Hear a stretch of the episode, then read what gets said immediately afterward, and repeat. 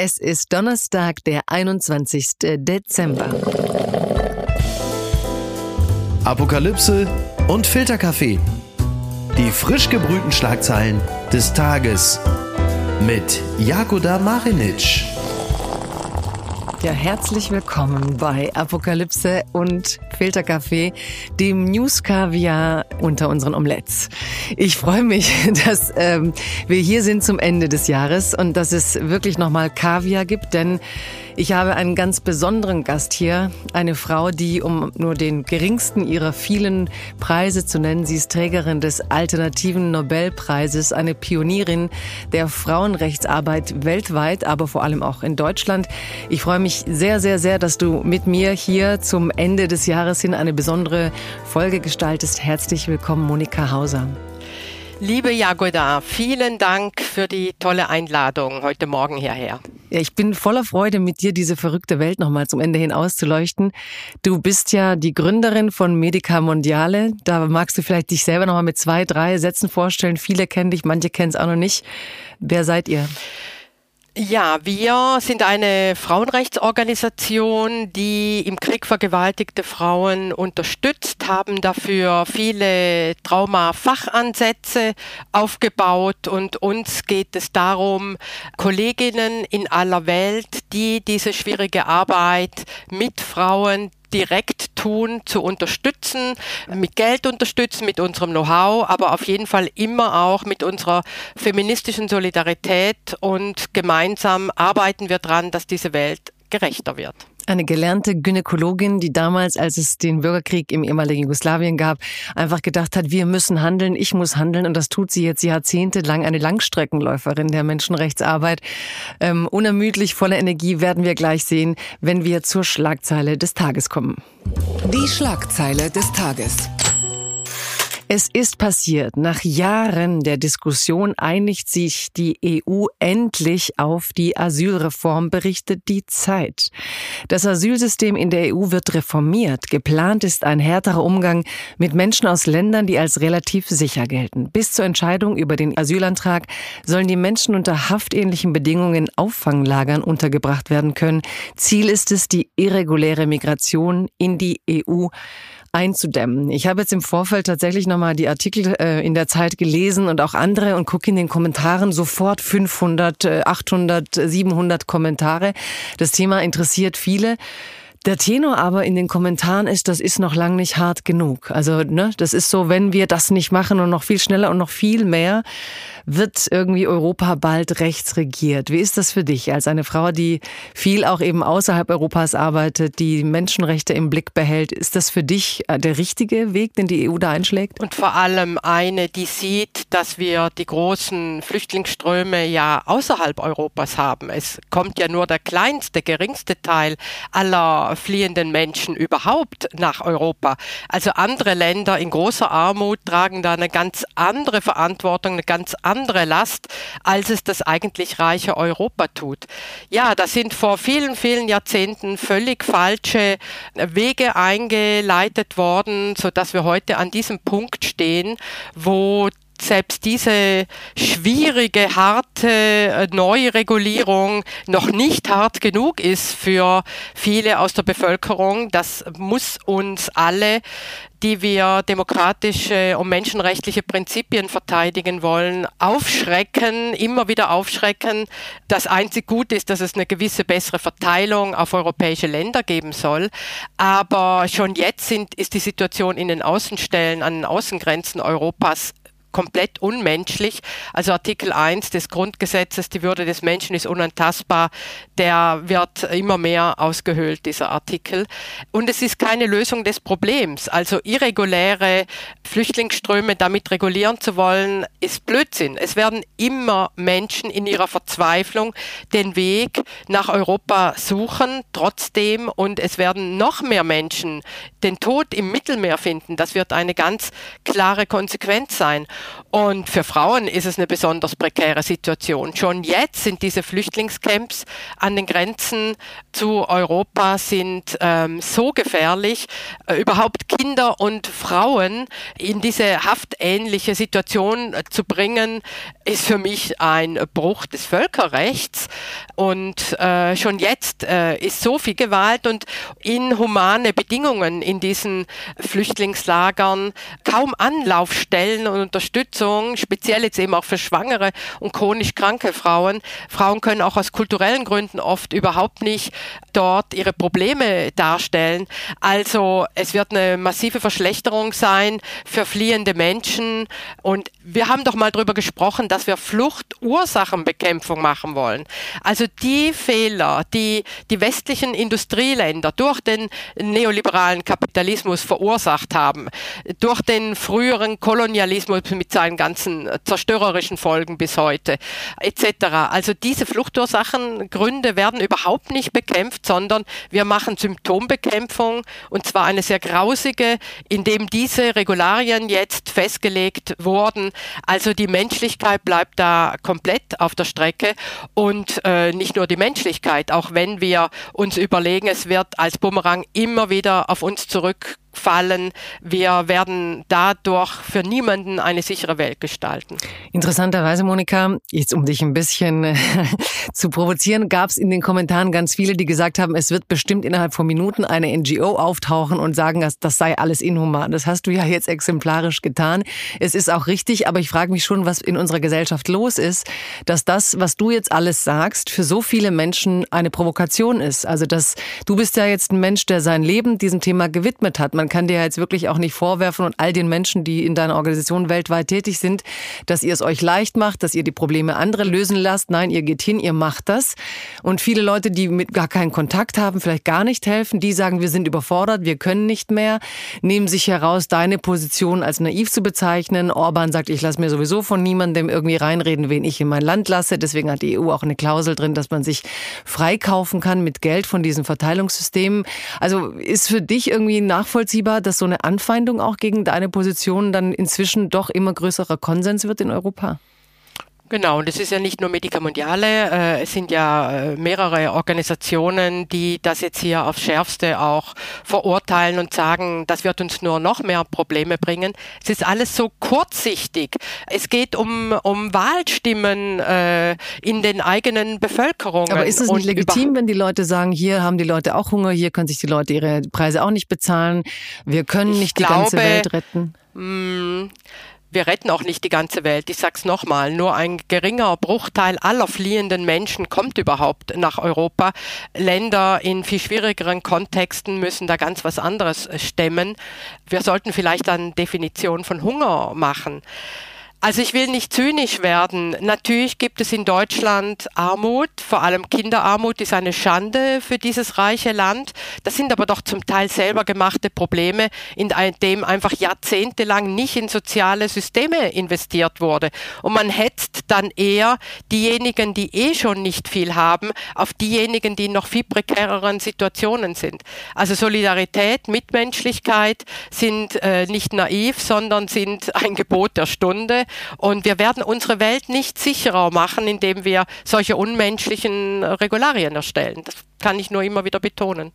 Dann kommen wir mal zu einem, der sehr genau weiß, wie man die Welt noch unsicherer macht.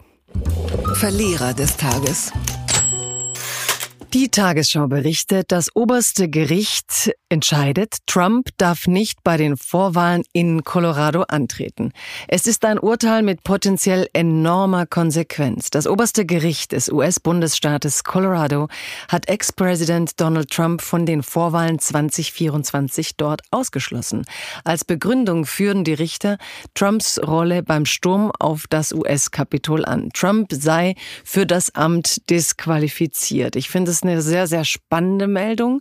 Ähm, Sie sagen, Trump ist einer, der agitiert, der sich eigentlich gegen das Land einsetzt, auf das er den Treueeid geschworen hat. Man schließt plötzlich gerichtlich aus, dass jemand in den demokratischen Wahlkampf gehen kann. Trump wettert schon auf Truth Social, seinem Threads, seinem X, seinem Twitter, das er selber gegründet hat, nachdem er da rausgeworfen wurde. Es ist eine krasse Kehrtwende. Spannend auch, weil in Deutschland im Moment viele diskutieren, ob man nicht ein Verbot der AfD herbeiführen sollte oder ob es nicht Zeit wäre, es zumindest anzustreben. Wie ist es für dich, wenn du sowas liest? Denkst du, es ist so, endlich wird die Demokratie wehrhaft oder nimmt sich so ein Gericht zu viel heraus und wird das dann im, auf der nächsten Instanz sowieso wieder ausgehebelt? Macht dich das, äh, naja, staunen, bedenklich? Was, was empfindest du dabei? Also für mich ist das eine der besten Nachrichten des Tages. Also, Ob das danach wieder ausgehebelt wird, sei jetzt mal dahingestellt. Äh, alles ist möglich. Aber die Gefahr, dass er es nochmal schafft, die bleibt bestehen, denke ich. Ähm, das ist damit noch nicht aufgehoben. Und als eine feministische Organisation äh, verurteilen wir natürlich sein Verhalten zutiefst sexistische Reden und Handlungen von Trump reproduzieren sexualisierte Gewalt und sein Verhalten legitimiert Gewalt gegen Frauen und hat äh, sicherlich Männer weltweit ermutigt, es diesem tollen Typen nachzumachen. Und ich denke auch immer wieder an Trumps Rolle bei der Aufhebung von dem Abtreibungsgrundsatzurteil Roe versus Wade, wo er äh, erzkonservative Richterinnen ernannt hat und dadurch im Supreme Court auch eine Mehrheit geschaffen wurde und das über seine Präsidentschaft hinaus ist der Wahnsinn. Also ja.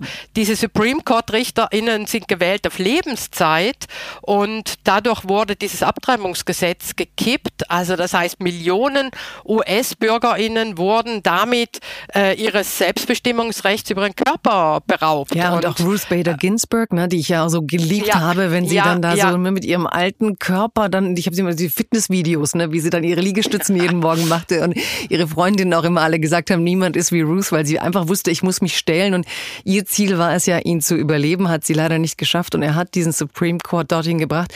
Man sieht ja auch, dass sich da einiges rückabwickelt, ähm, ja, Menstruation Navigations-Apps werden in manchen Bundesländern überwacht. Das ist auf jeden Fall ein Alarm. Ich finde gut, wenn wir Trump einmal zum Verlierer des Tages erklären können und auch ein bisschen Schadenfreude walten lassen dürfen. Unterm Radar. Rechte Regierungspartei gewinnt die Wahlen in Serbien, berichtet der MDR. In Serbien hat die Regierungspartei SNS von Präsident Alexander Vucic die vorgezogenen Parlamentswahlen klar gewonnen und eine absolute Mehrheit erreicht. Aber die Opposition spricht von Wahlbetrug. Auch internationale Wahlbeobachter meldeten Unregelmäßigkeiten. So seien Wählerinnen aus Bosnien-Herzegowina zur Wahl in Belgrad gebracht worden. Zudem habe es vereinzelt Gewalt und Stimmenkauf gegeben. Unterm Radar haben wir das genannt, denn es stimmt ja. Es ist mitten in Europa und wir schauen doch zu wenig hin. Spannend auch, dass jetzt nach dem 7. Oktober nach den Ereignissen in Israel auch sehr viele versucht haben, den Genozid in Srebrenica zu instrumentalisieren, um sich für eine oder andere Seite der Kampf Juden, Muslime. Es ist eine spannende Region, die wir oft nicht auf dem Radar haben und die auch letztlich die Region war, in der ihr als Medica Mondiale ja angefangen habt, die Notwendigkeit von humanistischer Intervention zu sehen. Wie blickst du denn auf diese Wahlen? Was äh, denkst du, die, der Aufschrei der Opposition ist korrekt? Ähm, ist Vucic ne, verlängerter Arm Putins in der Region? Was muss man da fürchten?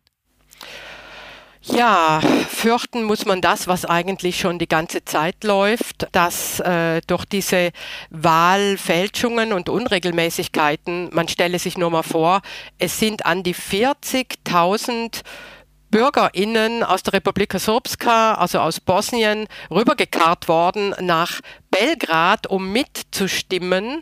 Was für eine illegale Wahlhandlung. Also er scheut sich, Vucic und seine Leute scheuen sich überhaupt nicht, solche Dinge zu tun, Druck auf Wähler auszuüben etc. Also da wäre noch viel aufzuzählen. Das, was schon die ganze Zeit ist, sind äh, wirklich eine Situation von Shrinking Spaces. Also das heißt, die Zivilgesellschaft, die aktive Zivilgesellschaft, die es ja auch in Serbien gibt, trotzdem es ein Staat ist, der seine Verantwortung für den Krieg verleugnet, der auch immer noch Kriegsverbrecher heroisiert, trotzdem haben wir, was heißt trotzdem, wie überall haben wir auch hier eine sehr aktive Zivilgesellschaft, mutige Frauen und Männer, die gegen dieses autoritäre, autokratische Regime ankämpfen. Und leider sehen wir etwas, was sich sicherlich noch verstärken kann in den nächsten Jahren. Drohungen gegen Frauenrechtsorganisationen, Gewalt gegen Frauen insgesamt, die extrem hoch ist.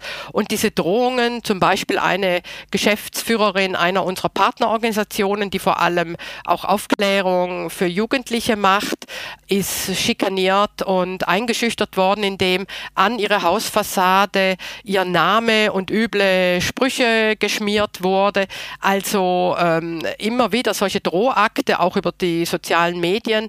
Das heißt, das ist schon auch eine gefährliche Arbeit vor Ort, wo auch langjährige Frauenrechtsaktivistinnen immer wieder bedroht werden, die eigentlich diejenigen sind, die immer wieder die Wahrheiten äh, aussprechen.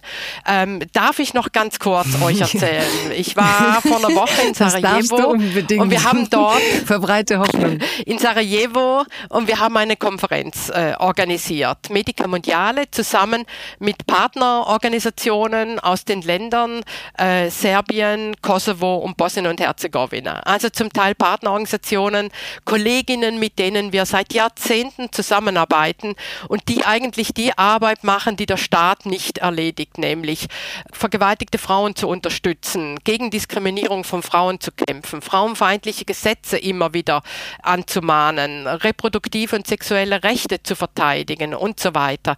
Und wir haben uns dort getroffen in einer Konferenz, um über die Folgen vom Krieg zu sprechen, die ja massiv äh, vorhanden sind in all diesen Ländern. Und wir sehen, dass in allen Ländern die politische Elite ihre Version des Krieges berichtet und ähm, überhaupt nicht eben auch die eigene Verantwortung dafür übernimmt, dass sie äh, an ihrer Mitschuld am Krieg. Und über das haben wir gesprochen. Und wir haben darüber gesprochen, dass diese Frauenrechtsaktivistinnen, und ich kann mich noch gut erinnern, wie die Belgraderinnen äh, uns nach Senica in Zentralbosnien Soli-Faxe geschickt haben.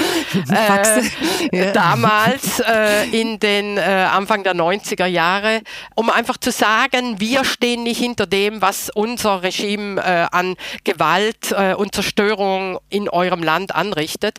Und das war sehr, sehr wichtig für die Bosnierinnen. Und diese Frauen treffen sich 30 Jahre danach immer noch, sind immer noch kämpferisch dabei, äh, Frauenrechte und damit Menschenrechte zu verteidigen. Denn das ist das, was ich immer wieder versuche zu erklären, wenn Frauenrechte geopfert werden, wenn ich jetzt nochmal an Trump denke, es werden auch andere Bürgerinnenrechte eingeschränkt. Das ist einfach, äh, das geht dann Hand in Hand und daher ist es so wichtig, was unsere Kolleginnen vor Ort Tag für Tag mutig tun. Ja, und das klingt für mich einfach so bei all den schlechten Nachrichten. Und wir haben jetzt gerade Trump, dann Vucic. Da sind die Big Men des Autoritären, wo man sagt, sie versuchen die demokratischen, ja, die Zivilgesellschaft irgendwie auf ihre Art einzuschüchtern, klein zu kochen, zu verbieten. Und ähm, dann berichtest du hier mit diesem Strahlen von eurer Konferenz, Let's Keep Rocking. Und wir gehen ins nächste Krisengebiet. Wir kommen nicht drum herum. Das ist ja wohl nicht euer Ernst. Tja, UN survey reveals only 4% of women support recognition of Taliban government in Afghanistan. Wir sind jetzt hier bei Fox News. Nein, berichtet Karma Press.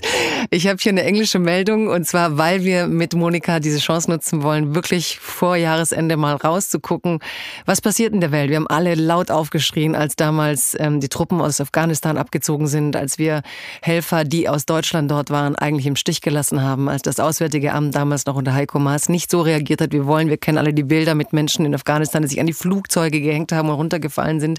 Was ist jetzt los in diesem Afghanistan? Was ist mit den Frauenrechten dort? Und so ist ein aktueller Bericht der UN äh, nun erschienen, der sagt, die Rechte afghanischer Frauen werden wie erwartet stark durch die Taliban eingeschränkt. Man hätte sich auch gewundert, wenn die Taliban plötzlich gesagt hätte, Kopftücher ab und let's dance und let's äh, ne, fördern wir die Frauen. Nein, es ist genau das passiert, was viele befürchtet haben. Der Bericht betont, dass der Bildungsmangel und die zunehmende zunehmende Armut äh, dazu führen, dass Frauen jung verheiratet werden, Gewalt gegen Mädchen. Ich habe heute Morgen auch ein Video gesehen von einer jungen 13-Jährigen, die mit einem Mann verheiratet wurde und die einfach sagte, it's not allowed for girls to say no. Und was macht denn der Mann mit dir? Naja, ich muss von morgens bis abends putzen und er sitzt so da und sagt, das ist eigentlich so mein, mein Recht, mit Frauen umzugehen. Ja, wie ist das da? Auch da hast du Einblicke. Was ist mit Afghanistan? Ist es uns jetzt wirklich so egal geworden oder bringt eure Arbeit da irgendwas oder könnt ihr da irgendwas ausrichten? Äh, egal geworden ist es uns auf gar keinen Fall. Wir haben ja damals in der schwierigen Situation ähm, im August 2021, als äh, die Taliban Kabul besetzt haben, nach dem völlig falschen Verhalten der internationalen Gemeinschaft, auch da hat Trump eine große Rolle gespielt, dass die US-Truppen abgezogen wurden und dann sind flugs die anderen Internationalen hinterher inklusive der Deutschen und haben sozusagen das Land äh, den Taliban überlassen und für die Frauen ist es sehr grausam.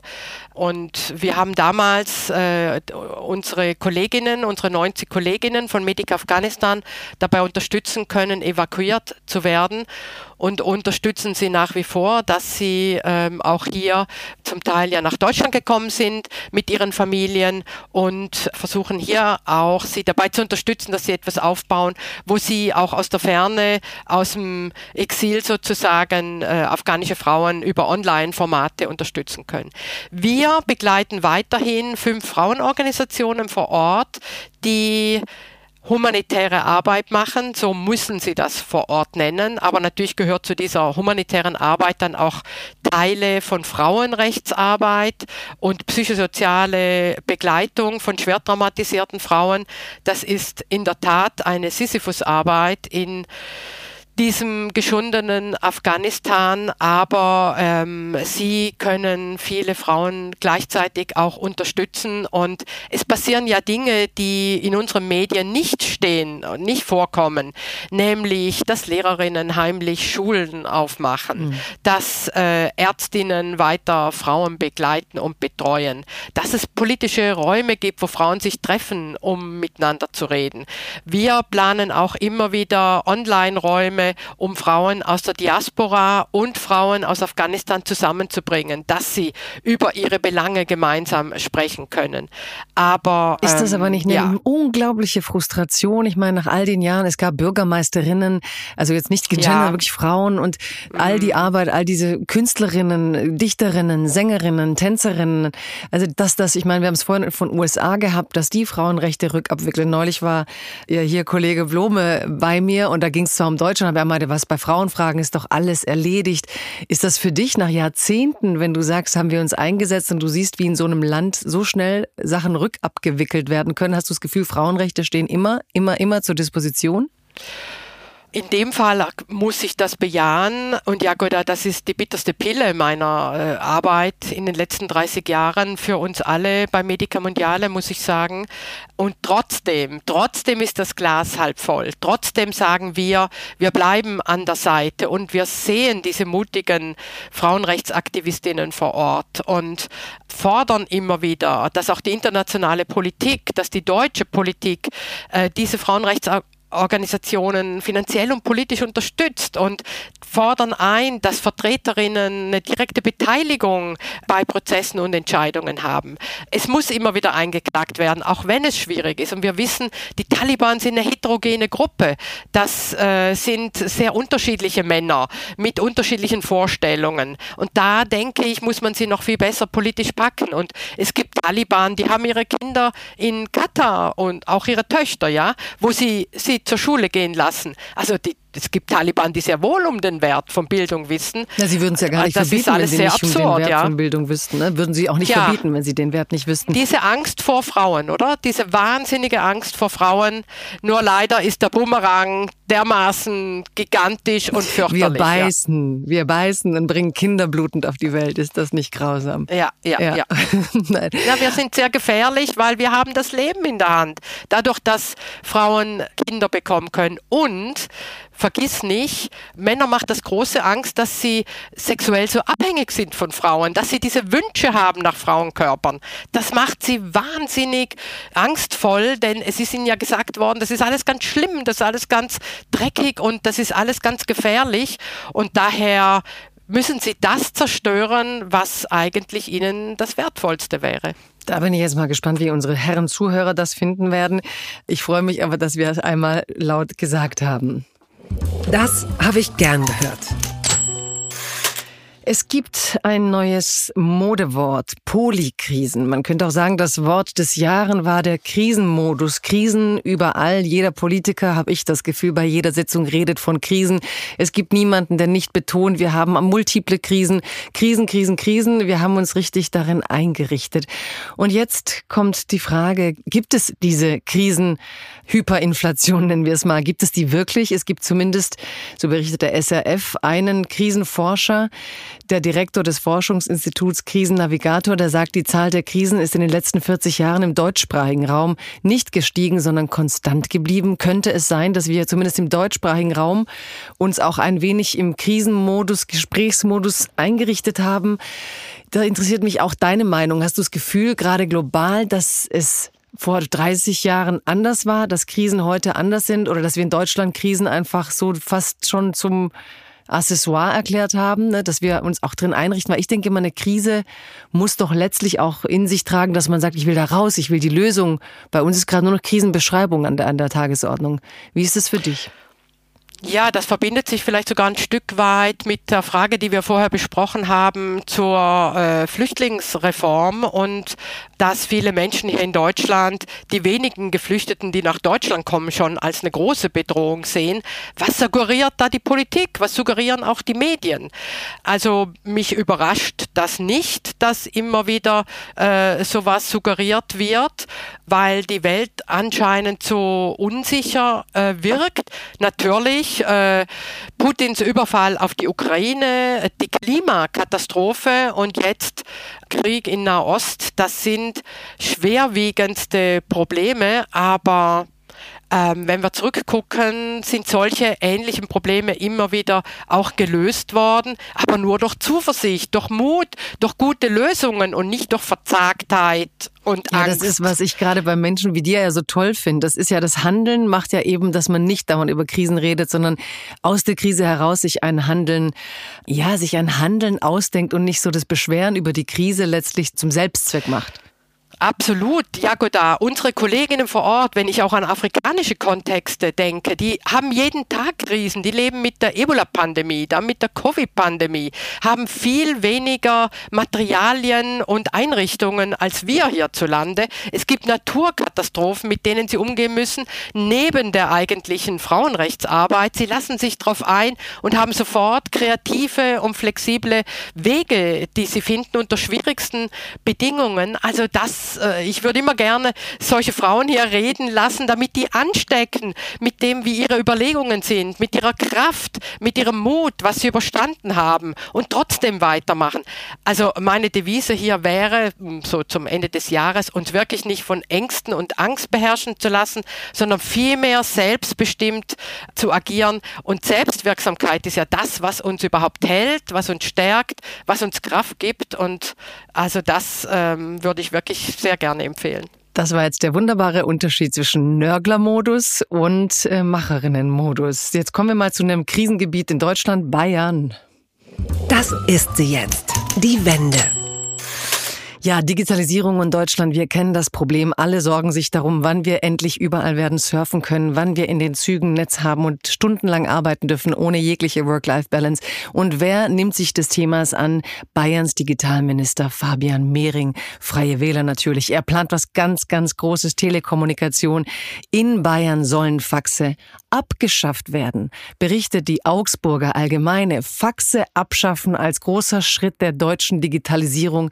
So haben wir uns das vorgestellt. Hast du nicht vorhin so von den Faxen erzählt in, in Bosnien? Vor wie viel? 30 Jahren in Bosnien waren Faxe Anfang in der 90er Anfang. Jahre. Ich dachte mir, wenn wir jetzt äh, im Fernsehen wären, ja gut, da dürfte ich dann Faxen machen. Ja, du dürftest Blätter fallen lassen, weißt du?